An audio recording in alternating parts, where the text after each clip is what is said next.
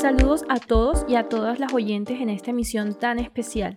Soy Oriana Rieta y hoy les hablaremos sobre la experiencia de las mujeres en estado de embarazo, lactancia y cómo éstas gestionan desde su autonomía las búsquedas de la información sobre su experiencia materna a través de las redes sociales y la internet.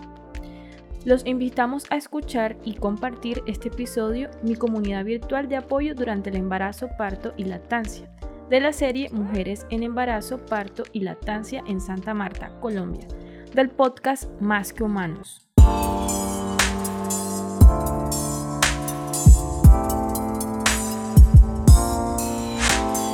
En la actualidad, las madres y mujeres gestantes buscan información y apoyo por medio de las redes sociales. Dicho interés no solo se reduce a indagar frente a aquello que se desconoce o se percibe como riesgoso durante este proceso como es la lactancia y el embarazo. Estudios han demostrado que las madres contrastan, cuestionan tanto el conocimiento biomédico ofrecido por el personal de salud como también la eficacia y la experiencia de la información que subyace en la Internet. Es por esto que tenemos una invitada súper especial y clave para relatarnos su experiencia como madre, quien además ha indagado durante todo su proceso de gestación a través de la búsqueda de la Internet. Información que le ha permitido conocer y apoyarse frente a aquello que desconoce durante los periodos tan complicados como es atravesar la maternidad en medio de una pandemia.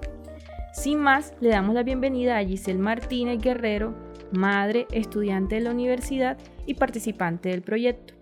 Giselle, cuéntanos quién eres y cómo has llegado a este proyecto. Bueno, primero que todo, muchas gracias por permitirme estar aquí. Eh, como lo dijiste, mi nombre es Giselle Martínez Guerrero. Estoy actualmente en octavo semestre de Ingeniería Ambiental y Sanitaria y soy mamá de una hermosa niña llamada Ágata que tiene nueve meses. Eh, soy de Peñoncito Magdalena y pues estoy aquí, como lo dije, estudiando. Giselle, no es un secreto que en la actualidad las redes sociales y la Internet tienen un rol muy importante no solo para el relacionamiento global, sino para la difusión de información y tendencias. Cuéntanos, ¿cuáles fueron tus motivaciones personales para acudir a la búsqueda de información en la Internet durante tu proceso de gestación? Eh, bueno, todo empieza desde que me enteré que estaba embarazada. Eh, realmente mi bebé no fue planeada, por decirlo así. Y desde el momento que me enteré fue un poco difícil por lo que dije que no estaba en los planes y estábamos pasando por una situación familiar un poco complicada con, con mi mamá porque en ese entonces que fue en abril del 2021 pues ella le diagnosticaron cáncer. Y yo era como la figura principal luego en la casa después de ella quien estaba a cargo de mis tres hermanos que son menores que yo y para mí fue complicado al momento de enterarme que estaba embarazada porque yo dije, no, se me cayó el mundo. Porque sí quería ser madre, pero luego dije, no, ya yo no voy a ser mamá, ya yo no quiero tener hijos, ya yo quiero tener mi... Me la había planeado con tan solo en ese entonces 19 años. Y dije, no, tal, no voy a tener hijos. Pero cuando yo me entero de todo eso, por lo difícil que estábamos pasando en mi casa con mi mamá, para mí fue muy duro, demasiado duro porque no sabía cómo decirle a ella, porque siempre habíamos tenido como una cierta confianza, eh, siempre como mi mejor amiga, todo se lo contaba y tal. Y una cosa de esa tan, tan complicada porque el embarazo es bonito, pero a la vez tiene muchas complicaciones dependiendo en el, en el entorno en el que uno esté o por las situaciones que uno esté pasando en ese momento. Eh, ya luego de haber superado toda esa etapa complicada, eh, yo en un momento llegué a sentir como una especie de depresión. No, no tanto por mí ni por el embarazo, sino porque de, no sé, me dejé llevar como que lo que dirá la gente, del que dirán, de que, ay, mira la Giselle, tan, quien la ve ahora siendo mamá, ¿qué tal? Y yo me dejé llevar de eso, pero uno tiene que saberle sacar provecho a las redes sociales, al internet y a todas esas cosas, porque como, como todo tiene lo bueno, tiene lo malo. Y yo eh, tenía Instagram, pero casi no lo utilizaba. Y pues porque no, no seguía cosas que me interesaran, ni lo veía como ahí aparte. Y ya luego cuando yo acepté mi embarazo, cuando ya empecé a vivirlo como toda mujer debería vivir su etapa de, de embarazo, empecé como que a buscar una cosa lleva a otra empecé a buscar como que información acerca de, de qué era estar embarazada, todo lo que uno podía sentir, todo lo que uno podía experimentar semana tras semana, porque estar en, etapa, en esa etapa de embarazo es, es uno experimentar muchas cosas y a veces es estar más allá que acá porque uno no sabe qué puede pasar mañana. O sea, en este momento estoy bien, pero, pero tengo a alguien dentro de mí al cual le estoy dando vida, al cual tengo que hacer las cosas correctas, al cual tengo que alimentarme bien, al cual tengo que cuidarme físicamente y evitar de hacer ciertas cosas por, por la salud de, de esa vida que yo llevo dentro.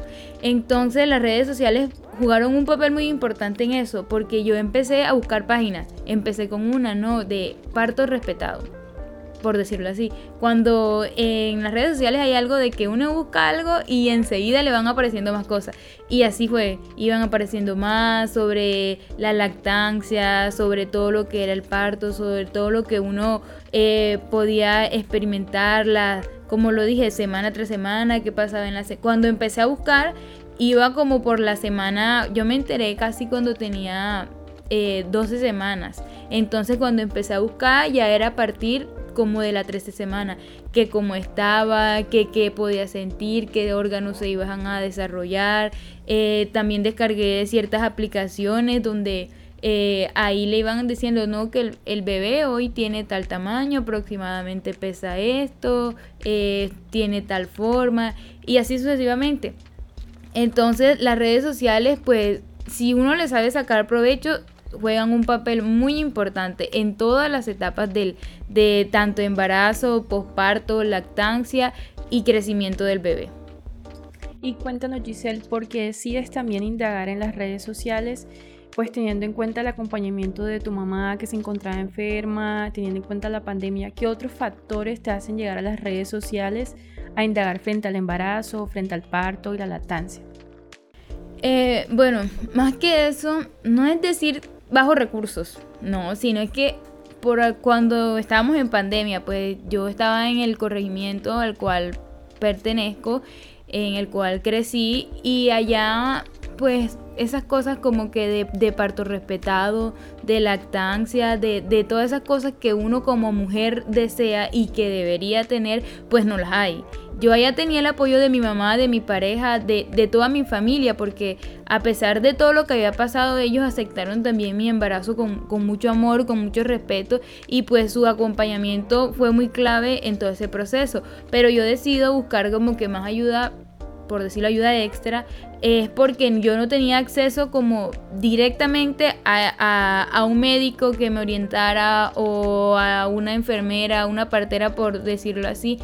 Entonces las redes sociales me brindaron todo ese apoyo que no podía encontrar como físicamente ahí cerca en mi entorno. Y además es porque pasa algo muy muy muy que muy curioso pero que no debería ser así es que allá por donde yo vivo, pues, y aquí también y casi en todo Colombia, pues se ve eso, de que los médicos no están como que al tanto de lo que deberían estar acerca de lo que es un parto respetado, acerca de lo que es la hora sagrada, acerca de lo que es una lactancia deseada, amada y respetada, sino que quieren a uno inculcarle cosas que uno realmente no, no quiere y que muchas mujeres se dejan llevar porque no tienen el conocimiento. Entonces yo por eso decidí primero informarme ante cualquier otra cosa que, fuera. O sea, yo antes, yo iba, yo iba al médico y yo sabía ya lo que, lo que me podían decir, ya yo sabía todo, y lo que no me decían, pues yo se lo preguntaba, y las cosas raras que a mí me parecían, yo las dejaba ahí y luego las investigaba. Y si me parecían relevantes,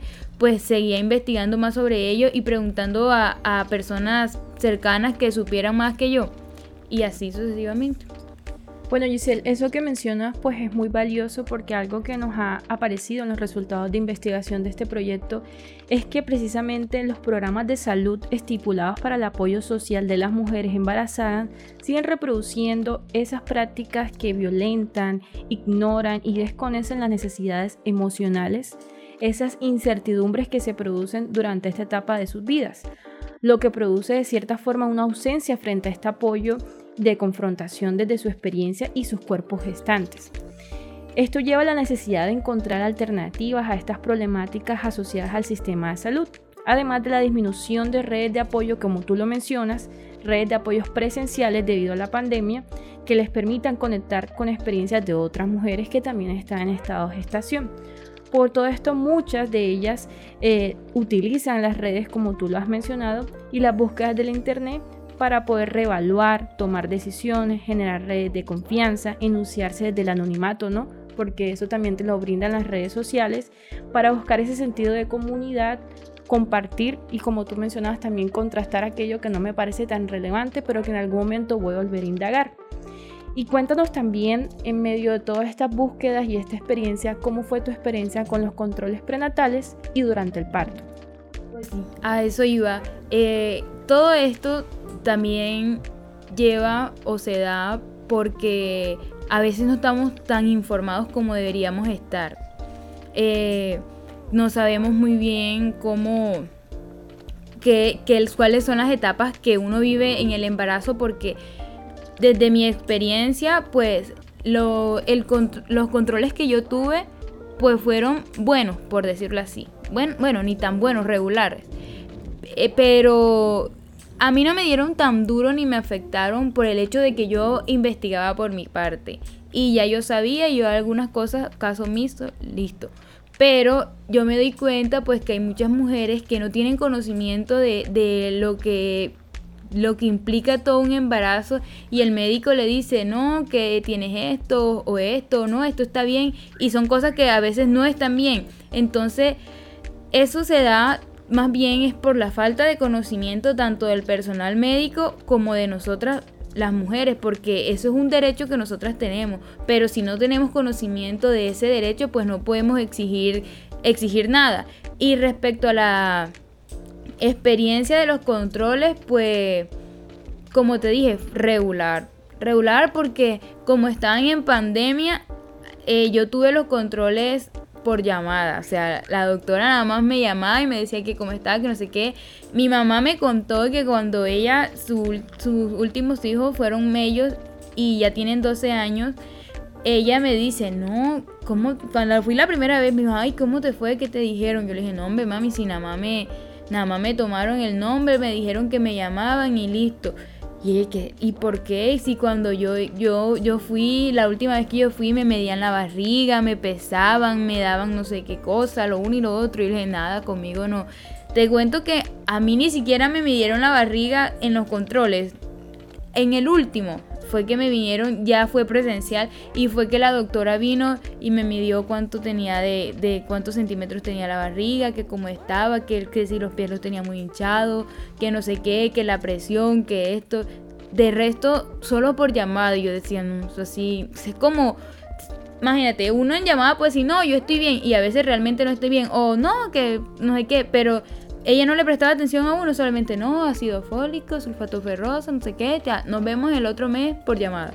Yo, es que ni siquiera videollamada, porque de pronto videollamada ella ve a uno, eh, su barriga está creciendo, su barriga no está creciendo, nada, solamente por llamada y listo. Y, y, rapidito, o sea, como en tres minutos ya, menos de tres minutos ya, ya se salía. Entonces por ese lado pues estuvo, estuvo como barro, porque yo sé que está lo de la pandemia y todo, pero el embarazo es una etapa delicada que uno también debe cogerla como con seriedad, tomarse las cosas a, pecho, eh, educar a la mujer, porque en gran parte eso es deber de, de, los médicos, de quien está a cargo de, su control e indicarle a uno todos los pasos que uno debe seguir. Y pues con respecto a eso fue con el médico general. Respecto a ginecología, pues nada más tuve como tres citas durante todo el embarazo con un ginecólogo, pero también lo mismo, o sea, eh, con él sí era presencial, pero no demoraba nada, uno le decía, no, que a veces me he sentido esto, no, que eso es normal, que no sé qué, ya, dejaban a uno ahí como que en claro. Entonces, por eso yo siempre decía, no, a veces decía, no, hombre, yo mejor ni voy para allá porque eso ya yo sé qué es lo que me van a decir, lo que uno quiere que le digan, pues no se lo dicen.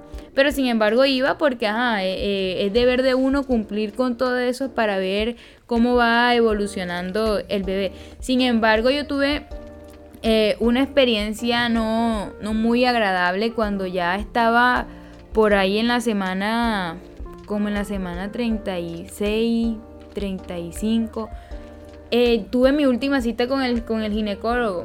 Y el ginecólogo me hizo salir de esa cita súper triste, angustiada, porque me dijo que mi bebé estaba desnutrida que mi bebé estaba baja de, muy bajo de peso, que no sé qué, que, probablemente yo no lo podía parir porque le dije, yo desde un principio yo tuve claro que quería tener mi parto natural por todo lo que yo había leído.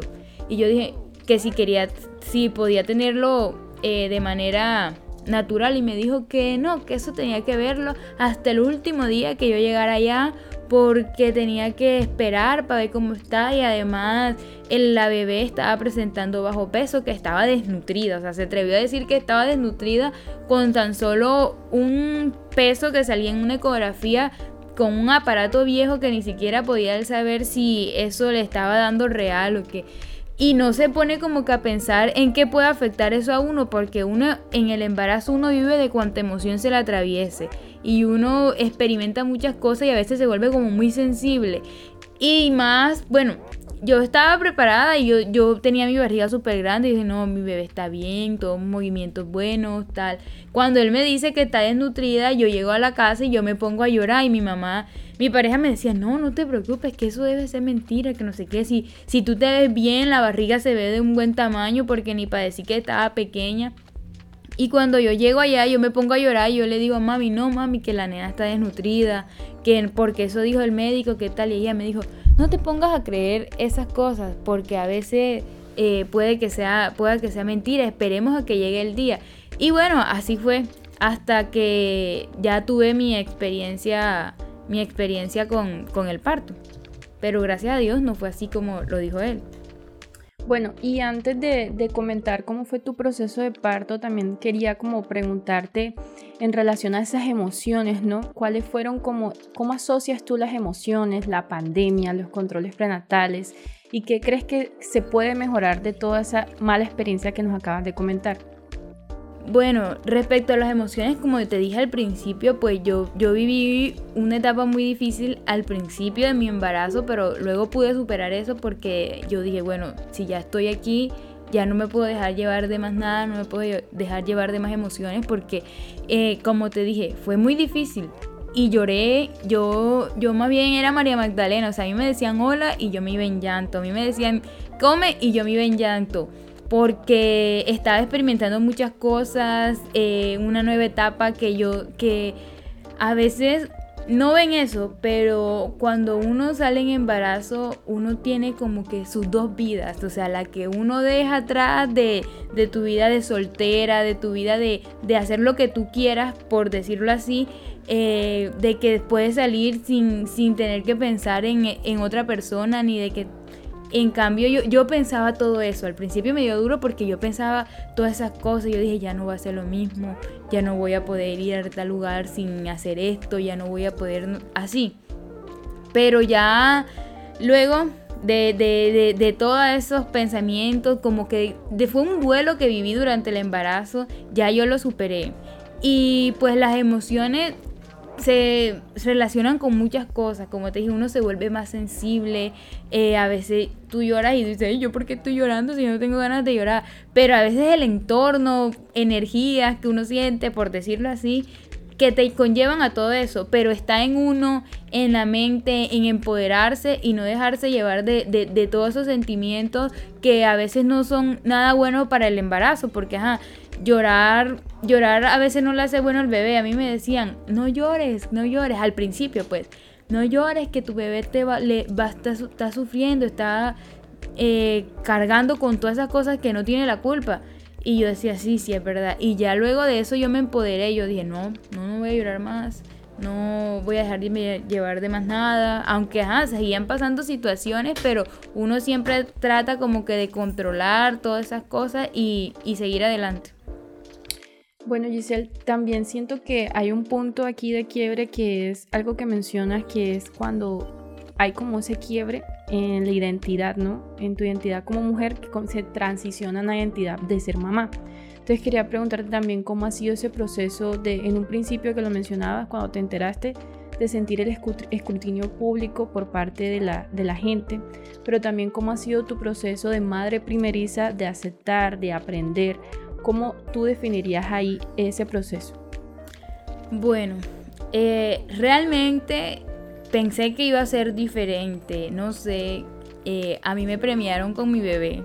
Estoy agradecida con Dios, con el universo, por, por ella, porque sin duda llegó a cambiarme la vida. Me la imaginaba diferente y me imaginaba mi experiencia diferente en el hecho de que como había sufrido mucho y como había pasado por todo eso, pensé que iba a ser como un mundo oscuro, que iba a ser no sé, distinto. Yo siempre en un tiempo quise ser mamá, deseaba ser mamá, siempre decía que quería tener dos partos, que cada uno fuera de gemelos y el otro de gemela. Pero luego de eso cambié ese pensamiento porque dije, no, eso tiene mucho complique. Pero cuando ya llegó la etapa, cuando ya llegó la hora de la verdad, que dije, ahora sí, voy a ser mamá, eh, yo me imaginaba las cosas a veces como con sufrimiento o a veces me las imaginaba como en un mundo ideal, y la maternidad, que los hijos, que la lactancia, que no sé qué. Pero realmente la experiencia que tiene cada mujer es distinta. Y a mí, afortunada que me ha tocado una experiencia buena con mi bebé porque me ha salido súper juiciosa, eh, no sé, tranquila. Y he podido establecer como que todos esos miedos que tenía que tenía, pues lo, los he superado con ella. Eh, todo ha sido bien.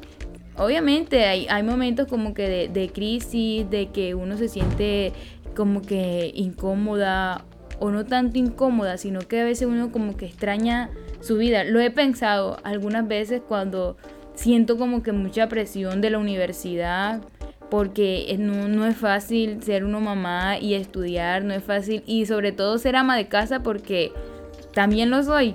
Y llegar uno cansado de parciales, de, de, todo, y no poder ni dormir. O sea, a veces paso noches sin dormir porque tengo que estudiar y en la noche es el periodo donde, donde más productiva soy porque no tengo a, a alguien ahí conmigo, sino que ella está dormida pues no dormir en las noches, llegar a hacer parciales, cumplir con todas las responsabilidades académicas y llegar a la casa y ni siquiera poder acostarte, sino que tener que hacerte responsable de ella. Y de la casa, pues es complicado, pero a veces he extrañado mi vida de antes porque he dicho, no, quizás fuera diferente o quizás fuera más sencillo, quizás fuera más fácil, eh, no tendría que, que matarme tanto. Pero ella a veces hace que todo cambie, que todo sea distinto. O sea, me, me, alivia como que todas esas cargas cuando, cuando ríe, cuando, cuando se lanza uno, cuando quiere estar con uno. Entonces, eh, como te dije, existe un duelo porque uno deja su vida de, de no tener responsabilidades con alguien más, por decirlo así, porque cuando ya uno es mamá, ya uno tiene una vida a cargo, una vida a cargo aparte de su vida, que la cual debe educar, debe enseñar, debe criar con amor y ahora con lo que hay por ahí, que debería ser así, crianza respetuosa. Entonces, sí, sí, existe, existe como un duelo que deberían dejar que uno viva, pero que realmente no dejan.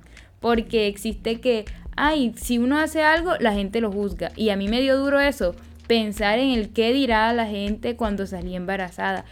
Y mira que, que a mí siempre me decía mi, mi mamá y mis familiares más cercanos, no prestes atención a eso porque la gente nada más sirve para hablar. A la hora de la verdad no ayudan, no hacen nada, no aportan ni económicamente, ni emocionalmente, ni nada. Y es verdad, o sea, a los nueve meses que tiene, que tiene mi bebé y que tengo yo de ser mamá, no ha existido una persona de la cual habló de mí que diga, Giselle, aquí tienes esto para que te ayude, o aquí tienes esto para que hagas, o no sé, o yo te cuido a tu bebé mientras tú haces algo. No, entonces uno no debe dejarse llevar por, por, el que dirá la gente, que afecta, sí, porque ajá, ¿quién va a querer que, hablen mal de, de, uno? Nadie. Pero bueno, hay que cargar con todo eso y hay que asumir sus consecuencias, pero no, no dejar que lo afecten, sino empoderarse y dejar todos esos pensamientos y puntos de vista de la gente aparte. Bueno, y en relación a, esto que mencionas de estos retos de la maternidad, a estos retos de ser un cuerpo también gestante, a superar estos miedos eh, en esos momentos durante tu proceso de lactancia también, tu proceso de embarazo y ya después cuando tuviste tu bebé? Digamos, en las búsquedas en la internet, ¿en qué te enfocabas? ¿Qué buscabas? ¿Qué temáticas? ¿Qué era lo que te interesaba para aplicar, digamos, en tu día a día? Bueno, no te conté algo que fue mi experiencia de, de parto. O sea, yo seguía varios ginecólogos, eh, médicos, pediatras, enfermeras y todo eso. Y yo ya lo último, o sea, uno, como te digo, o sea, el, internet te va dando a ti como, como si supiera todo lo que tú necesitas. El algoritmo. Ajá, el algoritmo. Y a mí me apareció lo del el plan de parto. Y yo lo sobre la hora sagrada, que es la primera hora del bebé.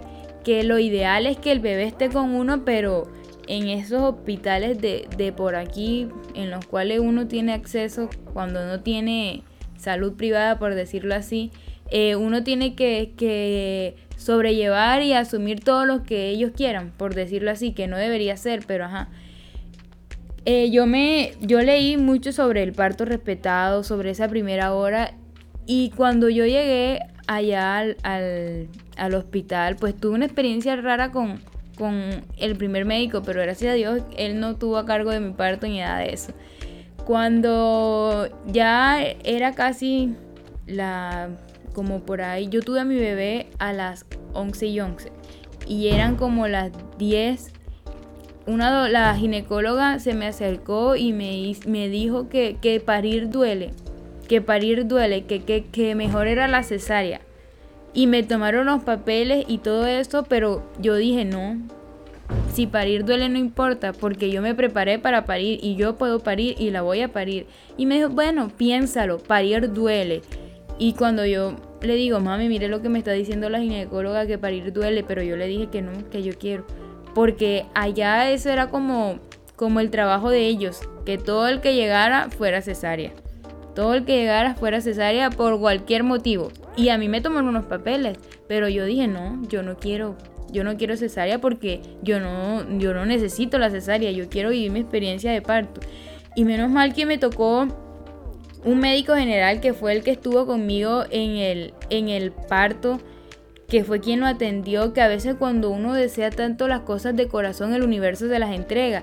Y fue así cuando, bueno, antes de eso, pues yo viví mi parto sola, cosa que no debería ser así, porque me ingresaron a la sala de espera de la sala de parto y ahí estuve eh, en la camilla como, como 30 minutos sola. Y los pujos, pues tanto de tanto prepararme, pues yo sentía que mis pujos me daban solos, así, sin ninguna necesidad de yo, yo pujar ni nada. Yo me cogía de la camilla y decía, voy a ver, para ver si soy yo la que provocó esto o es el mismo cuerpo quien está ya mandando la señal de que mi bebé quiere salir. Y así era. Entonces la enfermera me decía, no pujes. Y yo le decía, yo no estoy pujando, eso es solo. Eso me da solo. Y yo estuve viviendo todo ese proceso sola. Sola, sola, sola, porque mi mamá no la dejaban pasar y ni mi pareja tampoco estaban ahí afuera, pues esperando a que, a que sucediera todo eso. Cuando ya ella, la enfermera, vio de que los pujos no eran míos, sino que ya era el propio cuerpo que ya estaba pidiendo de que el bebé saliera, fue que me llevó a la sala de parto. Y ahí, menos mal, pues el médico cumplió con lo que yo tanto quería, que era que me entregaran a mi bebé enseguida y tener ese contacto piel a piel con ella. Pero bueno, solamente me dieron como, como unos 30 segundos de dicha, pero por lo menos lo tuve. Y ya de ahí cuando ya ella me sacaron la placenta y todo eso, me dijeron, no, espere allá. Y yo estuve donde me, donde me tenían al principio, en la sala de espera ahí. Y estuve sola, me mandaron sola y ya como que, ya pariste, ya espera ahí. Como a los 6 minutos, 10 minutos me trajeron a la bebé y me dijeron, eh, darle seno y yo estaba acostada y me la pusieron al lado. Dale, la enfermera me dijo, dale seno. Y yo le dije, ok. Y ya, no me dijo más nada. Si yo no hubiese leído, yo no sé cómo hubiese sobrevivido con mi bebé ahí, porque me dejaron para completar tres horas sola. Porque en el hospital no había camilla en sala de maternidad, entonces no me podían sacar. Entonces ni me daban una camilla en, maternidad, ni dejaban que nadie de mis familiares pasara. Y yo estuve tres horas ahí donde yo misma en la camilla. me sentaba, me acostaba, me sentaba y me acostaba. Y como había leído, porque había seguido páginas de, lactancia, eh, yo sabía cómo debía hacer el agarre, que, debía no coger tijeras sino en C, que debía ponérmelo de esta manera y darle así, que los gases, que lo no sé qué, todo lo que implica eso. Pero yo me preguntaba ahí mismo en ese momento, si yo no hubiese leído ¿Cómo hubiese hecho yo en ese momento si ella no fue capaz de decirme, cógela así, como está pequeña, sostiene la cabeza de esta manera, tómate el seno así, cógelo así, no, te, no hagas tijera porque te puede producir dolor, absolutamente nada. Y a mí me tocaba, como te dije, acostarme y sentarme a darle seno porque ella eh, con lo del parto, pues se me complicaba como que darme la vuelta. Entonces me, quedaba más fácil sentarme. Pero yo viví todo eso sola. A las tres horas fue que me vinieron a. Fue que vinieron a, dejar que mi mamá pasara a verme. O sea, después de tres horas, imagínate. ¿Qué tal que yo a ella no le hubiese dado seno durante, tres, durante esas tres horas? ¿Qué hubiese pasado con ella? O qué hubiese pasado también conmigo, o sea, tres horas donde ni, ni tomé absolutamente nada, ni vi a nadie, o sea, solamente ella y yo, porque eh, a ellos no se les antojó solucionar eso ni nada, o sea, no piensan en uno como mujer, ni en uno como mamá, ni, ni mucho menos en uno como, como ser humano. Vale, eso que mencionas es como vital porque en el marco del proyecto, con otras entrevistadas, también el marco de la bibliografía del proyecto, es muy evidente también como este desinterés, estas formas de violencia obstétrica por parte del personal de salud en donde no tienen en cuenta eh, lo emocional, no tienen en cuenta eh, las necesidades propias de, mujeres en estado de embarazo, es decir, las necesidades de cómo explicarte que lleves a cabo el proceso de lactancia, de cómo debes ponerte, de cuáles son las posiciones, de cómo debes masajearte los senos. Quería eh, preguntarte también que tú sentiste en algún momento que las redes sociales y las búsquedas del internet fueron un apoyo para ti porque has mencionado eh, continuamente que si tú no lo hubieses leído, pues tú no lo hubieses sabido cómo reaccionar frente a ese momento. Entonces, ¿cómo consideras tú que te apoyaste con las redes, con las búsquedas y esos procesos autónomos como mujer y como madre? Eh, bueno, después de mi familia, que es como la red de apoyo principal que uno tiene y su pareja, pues las redes sociales lo fueron todo, por decirlo así, porque como siempre he dicho y a todo el que yo le, cuento mi historia, pues si no existieran esas páginas, si yo no hubiese encontrado esas páginas, pues quizás fuera, fuese sido distinta mi experiencia, porque yo me empoderé sin tener ninguna experiencia acerca de ser mamá. Me empoderé sin, sin saber cosas de lactancia. Empecé a leer, empecé a buscar, que en la casa incluso pues me decían, mi mamá me decía, ay, que tú sí estás metida mucho en eso, que no sé qué, yo, mami, pero es que tengo que leer, tengo que leer, tengo que ver cosas porque las experiencias de todas las mujeres no son iguales. Y en, mi caso pasó algo particular. En, mm, al principio pues decían que yo no, que yo no era lechera, que yo no era lechera. Y yo le decía, sí soy, sí soy, sino que no todos los senos son iguales, hay distintos tipos. Yo decía, por ejemplo, el mío es blando, pero tiene leche, no quiere decir que no tenga leche. Entonces, ellas me decían, no, que no tiene leche. La bebé lloraba, el primer día lloró, según ellas, porque ella no se alimentaba bien, porque eh, quedaba con hambre. Y dijeron, no, vamos a comprarle leche de fórmula. Le decía, no, no, yo no quiero leche de fórmula porque... Eh, yo leí que lo primordial es que uno los alimente con leche materna, que sea exclusiva, porque eso les aporta muchas cosas buenas a ellos. Y así fue. Eh, yo en, la, en esas páginas encontré absolutamente todo, o sea, por eso te digo, fue después de mi familia, fue todo, fue un apoyo fundamental, porque como te comenté al principio, pues uno allá no tiene como acceso de manera, eh, acceso físico a todos esos recursos y pues si no hay plata, menos porque el recurso económico juega un papel muy importante en esto, porque todo eso de parto respetado, de lactancia, todo eso tiene un costo. Para aquellos médicos pues que se dedican a eso, que leen, porque como te dije, los que están en los hospitales de por ahí a los cuales uno tiene acceso, no les interesa, la verdad. Parece que no les interesara, cosa que no debería ser así, porque no, no se meten como en el tema, lo tienen como que un punto aparte.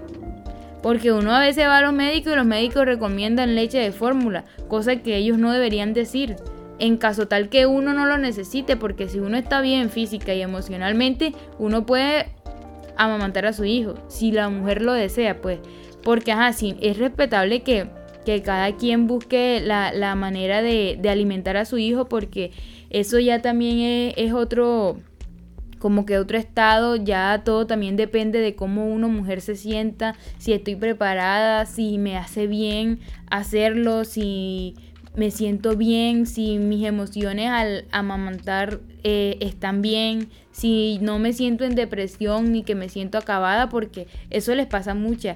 Igualmente todo eso es respetable, pero las redes sociales y el internet, eh, en especialmente para mí Instagram, eh, jugaron un papel primordial, porque a través de eso accedí a toda la información que sé y que aprendí en ese momento. Bueno, eh, también creo que vale la pena hacer como el hincapié frente a aquello que tú en algún momento consideraste negativo frente a las búsquedas en la internet, ¿no? Eh, alguna limitación o algún también alguna limitante que tú tenías para decir, mira, hasta aquí llego yo buscando, esta es la información que me parece pertinente. Dígame cuáles fueron ahí las, las caracterizaciones que tuviste en cuenta. Eh, bueno, como parte negativa tengo que o tuve algo que casi no, me gustó y que en, un, que en algún momento pues llegó a afectarme es que hay muchas mujeres que, que se enfocan mucho en que la lactancia sea exclusiva. Exclusiva, exclusiva. Y yo al principio pues no entendía muy bien lo de exclusiva. Porque en mi casa, como te dije, me decían, no, que dale tetero, que dale no sé qué, que dale tal. Eso para mí fue como un impacto negativo que tuve, que incluso tuve que buscar ayuda porque eh, me decían, no, que tus senos están blandos. Y yo llegué como a, llenarme de muchas emociones raras al momento de, de en, esas en una página, pues especialmente que seguí, que decían que, que no hay que dar biberón, que no hay que dar no sé qué, que no hay que, que sea exclusiva, que sea exclusiva, que sea exclusiva. Y yo en un punto llegué a sentir que no podía dar leche materna exclusiva, porque mis senos estaban blandos, porque sentía que no producía leche.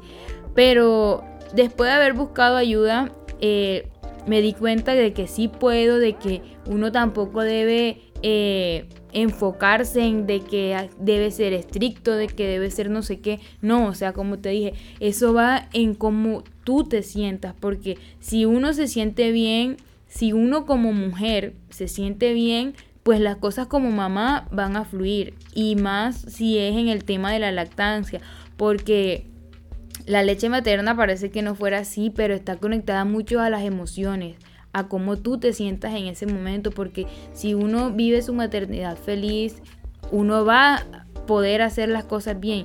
Pero si uno vive su maternidad en tristeza, en frustración, en dolor, en, miedo, en no poder, pues todo eso va a afectar eh, la producción de leche.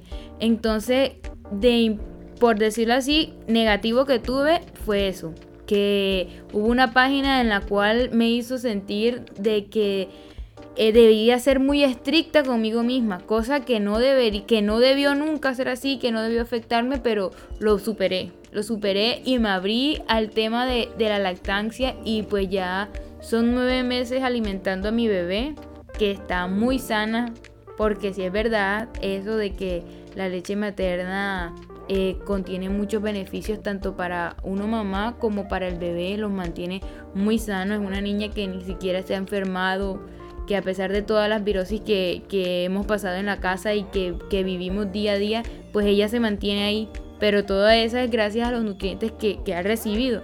Y ahora está en alimentación complementaria, que también para eso pues he buscado mucho apoyo, todo el apoyo, como quien dice, es en internet, en Instagram, en todas las páginas que sigo, porque ahí es donde uno puede acceder a eso. Vale, y digamos en relación a esta línea de, de búsquedas, quería preguntarte también un poco en relación pues a que tú mencionas estos tópicos que se consideran nuevos en medio de toda esta medicina occidental tradicional, que es la, la lactancia materna exclusiva, la alimentación complementaria, parto humanizado, todas estas nuevas, digamos así, categorías que hay en relación a las mujeres gestantes y en, proceso de parto, quería preguntarte ahora en la actualidad, ¿qué temáticas buscas en las redes sociales? ¿Qué temáticas te interesan? Eh, teniendo en cuenta que mencionas que tu bebé tiene nueve meses. Eh, bueno, ya de lactancia, pues ya casi no veo, porque ya siento que, está, que estoy pro en eso. Y que la establecí bien y que fluyó bien y que hasta el momento pues no sufrí ninguna enfermedad, no, no, ninguna, absolutamente nada de lo que conlleva, como pueden ser las perlas de leche, la, nada de eso me pasó. Entonces, ahora, actualmente, pues estoy enfocada en la alimentación complementaria, porque me ha dado un poco duro pero eh, ahora casi todas las páginas que sigo son alimentación complementaria, eh, desarrollo, ah, estimulación también, estimulación en el, bebé, lo que es mes qué debería ir haciendo, cómo lo puede ayudar a uno para que ellos desarrollen todas sus habilidades, su lenguaje, eh, de, que, de que las cosas a ellos también les fluyan, acompañarlos en sus emociones. Y también busco acerca sobre crianza respetuosa, que es lo que eh, se ve que es como que el tema de ahora en la actualidad de debate de crianza respetuosa, si hacerlo o seguir con la tradicional, pero bueno, ya eso va en lo que uno como mamá quiere para, para su hijo. Sin embargo, pues yo estoy metida ahí como que un poco en el tema eh, leyendo, viendo videos, eh, siguiendo páginas que, que contribuyan en todo ese proceso de manera positiva, no tampoco estricto de que debería ser así, de que debería ser tal, porque como te dije, hay que dejar también que las cosas fluyan porque los bebés son cambiantes y ninguno, absolutamente ninguno es igual al otro, así como un bebé puede comer bien, el otro no. Y eso me pasó a mí, de que yo veía que tal bebé supuestamente comía, pero en las redes sociales, como te dije, uno tiene que saber a qué le saca provecho, porque como te presentan cosas que, que pueden ser verdad, como otras que pueden ser mentiras y que las utilizan y que a veces hacen sentir mal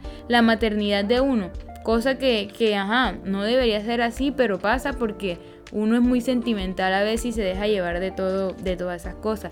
Pero sí, Actualmente, pues las páginas que más sigo en Instagram son de alimentación complementaria, de pediatras que hablan sobre eh, las enfermedades que se presentan hoy en día y cómo uno debe asumirlas, eh, sobre el desarrollo del bebé, entonces la estimulación y todas esas cosas. Bueno, esto que mencionas también es muy valioso, ¿no? Eh, este tema de que no hay una maternidad, por decirlo así, única. Eh, todas las maternidades son valiosas, son válidas también y cada proceso es un proceso completamente distinto y completamente particular.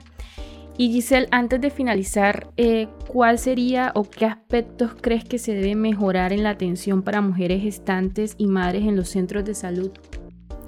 Bueno, eh, lo que deberían hacer primeramente todo, tanto el personal médico, enfermeros, todos, absolutamente todos, es tener claro sobre lo que es un parto humanizado, leerse los, los derechos que uno como mujer tiene y los deberes que, que, también tenemos nosotras. Eso sería como que lo, lo primordial, porque si ya ellos tienen conocimiento de eso y lo importante, que lo pongan en práctica, porque la ley está, pero el, problema es que hay gente que, no la pone, que no la pone en práctica porque no se les antoja, no la leen, no, no piensan de que todas esas cosas, que, que, esos cambios que han habido eh, son locura de uno, son locura de la gente, porque existe algo muy grande y es eso, seguir como por decirlo así, entre comillas, la cultura de lo que se vivía antes, de lo que se hacía, no porque antes esto era así, pues hoy debe ser así, y no, porque como te dije, toda la maternidad, todas vivimos una experiencia distinta y el deber del médico y del enfermero y de todo ese personal es instruir a uno de manera positiva en todas esas cosas, hacerle saber todo lo que le puede pasar a uno, todos los cambios que uno puede vivir tanto en el parto, de que sea respetado, de que uno tenga su acompañante. Mire que, yo lo viví sola, sin embargo no me dejé frustrar de eso y siento que tuve eh, una experiencia no como quería, pero que por lo menos no fue peor. Pero mira, fueron casi tres horas solas en posparto después de haber tenido mi bebé, cosa que debería uno tener su, su acompañamiento. Entonces, lo principal sería de que ellos se lean eso y que lo pongan en práctica, que lean, que investiguen, que busquen, que, que experimenten todas esas cosas de, de, de parto respetado, de parto humanizado, que no, no debería estar una ley, porque eso no debería ser ley, eso debería fluir de manera natural, porque uno tiene su, su instinto, instinto de madre y, y todas esas cosas. Pero que, ajá, que, que se lo quitan a uno al momento de uno llegar a un hospital. Y pues respecto a los, a los pediatras, pues en la parte de pediatría que ellos también lean acerca de la alimentación complementaria, acerca de los beneficios que tiene eh, lactar de manera exclusiva y si no hay necesidad de dar fórmula, pues que uno no la dé ya en caso tal de que la madre lo decida o de que esa sea la única manera de alimentar a su hijo, pues que lo haga, pero de resto si no lo hay, si no hay la necesidad que ellos no la recomienden, porque eso también pasa. Entonces, en general, es eso, que el personal médico se capacite, se capacite de manera correcta y que ponga en práctica todos esos conocimientos que pueda adquirir sobre las actualizaciones que todo este tema de lactancia, embarazo y posparto y alimentación complementaria tiene hoy en día. Bueno, eh, vale también mencionar a todos nuestros oyentes eh, que en julio del, del, presente año se hizo la política pública de Ley 2244 para el parto respetado. Si alguna eh, oyente no ha leído sobre el tema, es valioso que se informen. Ahí se, se dicta ¿no? que todos los partos eh, deben ser acompañados y de haber, si hay un proceso de parto que la madre desea que se lleve, el centro de salud y el personal biomédico debe llevarlo.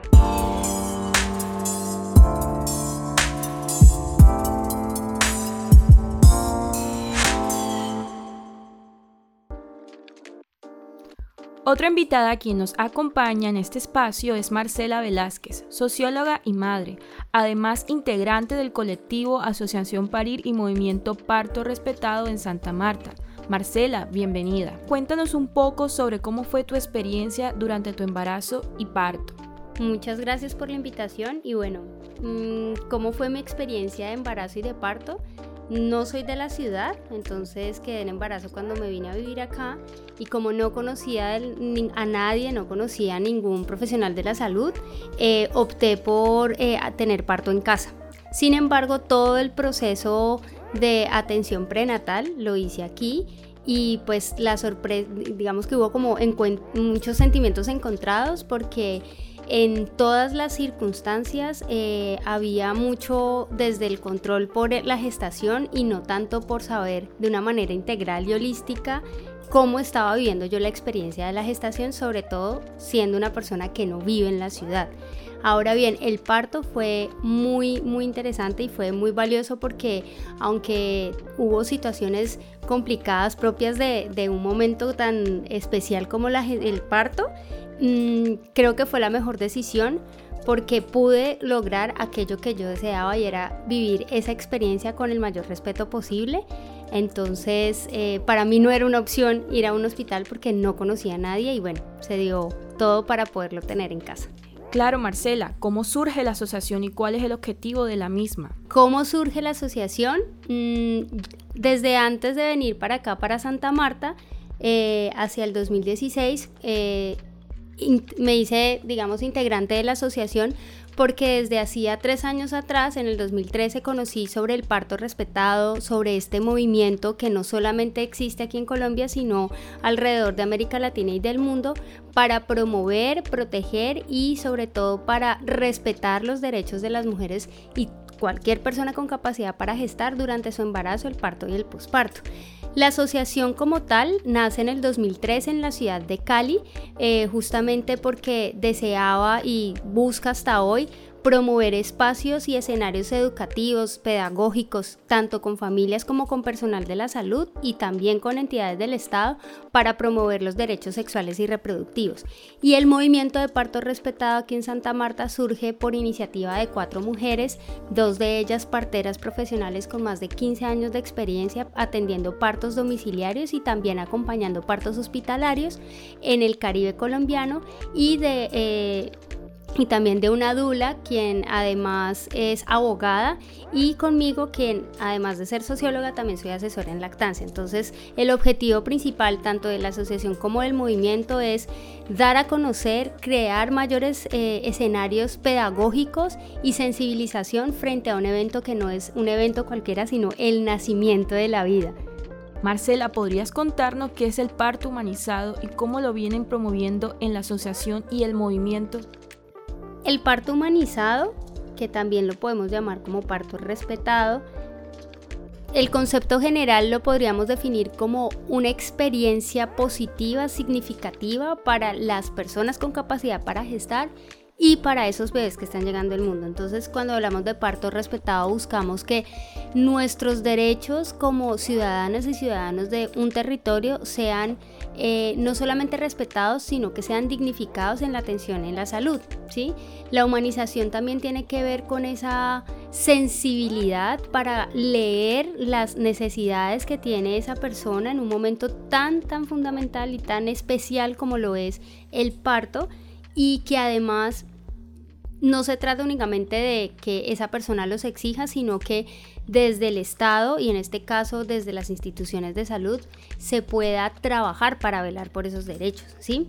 Mm, desde nuestra, desde las distintas organizaciones a las que pertenezco, eh, desde la asociación nosotras hemos promovido escenarios educativos eh, haciendo grupos de apoyo eh, con mujeres, con familias, con toda aquella persona que tenga esa sensibilidad y siente ese llamado a ser guardián y guardiana del nacimiento. Y entonces uno de nuestros frentes han sido los grupos de apoyo, tenemos dentro de la asociación hacemos parte varias, varias, varios emprendimientos y varios proyectos y uno de ellos trabaja con realización de cursos prenatales, acompañamiento eh, desde el oficio de la dula, que es por ejemplo un, agente de salud holística para la mujer y las familias durante la gestación, el parto y el posparto. Y eh, por último, eh, hacemos formaciones de dulas y actualmente estamos también buscando generar proyectos vinculando a organizaciones estatales o instituciones estatales. Por ejemplo, en Cali hicimos unos talleres de sensibilización con todos eh, los como las entidades de salud que maneja el distrito, o que en este caso que maneja la ciudad de Cali. Y actualmente eh, con el movimiento que tenemos acá de parto respetado queremos hacer alianzas con instituciones hospitalarias, también con escenarios educativos para poder llevar esta información a toda aquella persona que lo requiera. Para finalizar, Marcela, ¿qué recomendaciones podrías darles a quienes nos escuchan, como por ejemplo el personal de la salud, madres, padres y a la sociedad en general para garantizar el parto humanizado? Bueno, las recomendaciones que yo podría dar, eh, más que recomendaciones, es que podamos sentir el llamado a que, así como podemos ser responsables yéndonos, ¿no? buscando empleo, yendo a trabajar, ¿cierto? Eh, la responsabilidad también comienza cuando en el momento en que decidimos gestar, promovemos y buscamos información y buscamos empoderarnos para poder dialogar con el sistema médico. Evidentemente, eh, la problemática alrededor del parto y de la salud materna materno-perinatal en Colombia radica en que hemos depositado nuestra agencia como usuarios y usuarias al personal de salud. Y el personal de salud lo sabe. ¿cierto? Pero el personal de salud también se basa de unos vacíos por parte del Estado como es como lugar o como estructura que garantiza los derechos y las buenas condiciones laborales del personal de salud.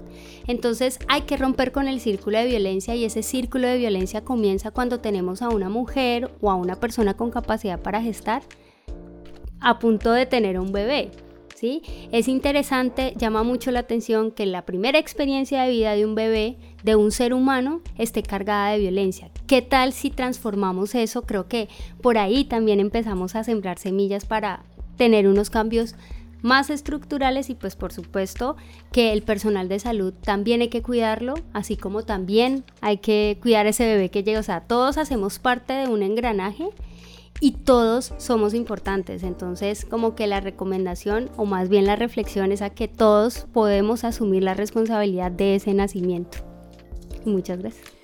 Bueno, profesora Marcela, muchas gracias por haber hecho parte del espacio, por contarnos un poco sobre su experiencia en la asociación, en el ámbito de la partería y cómo se ha ido desarrollando desde Cali hasta llegar acá finalmente en Santa Marta.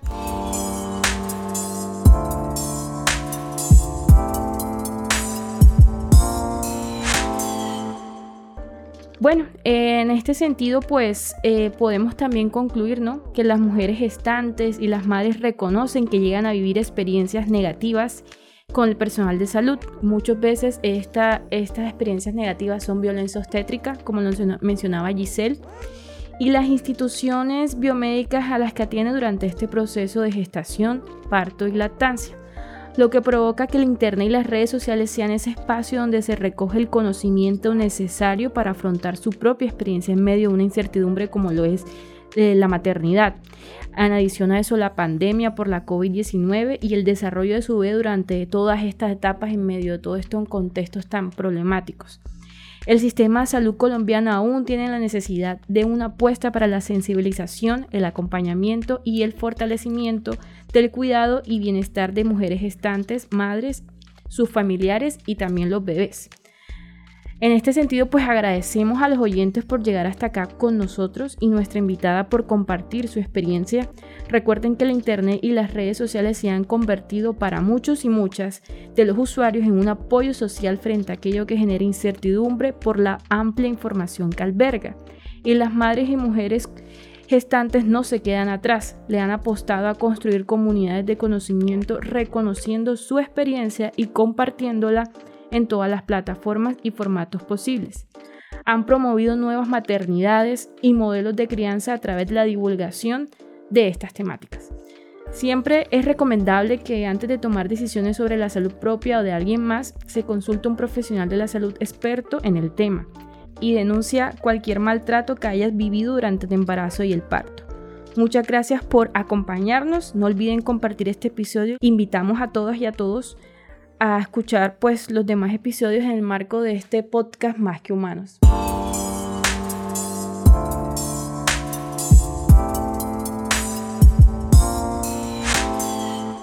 Este episodio se marca en los resultados de investigación del proyecto Análisis y Antropológico de las Intervenciones, Apropiaciones y Resistencias de los Discursos y Prácticas Biomédicas de Mujeres en Santa Marta, Colombia desarrollado por el Grupo de Investigación en Diversidad Humana IDUN, JITSE y Salud Familiar en la Universidad Magdalena, el cual se encuentra financiado por MinCiencias y la universidad.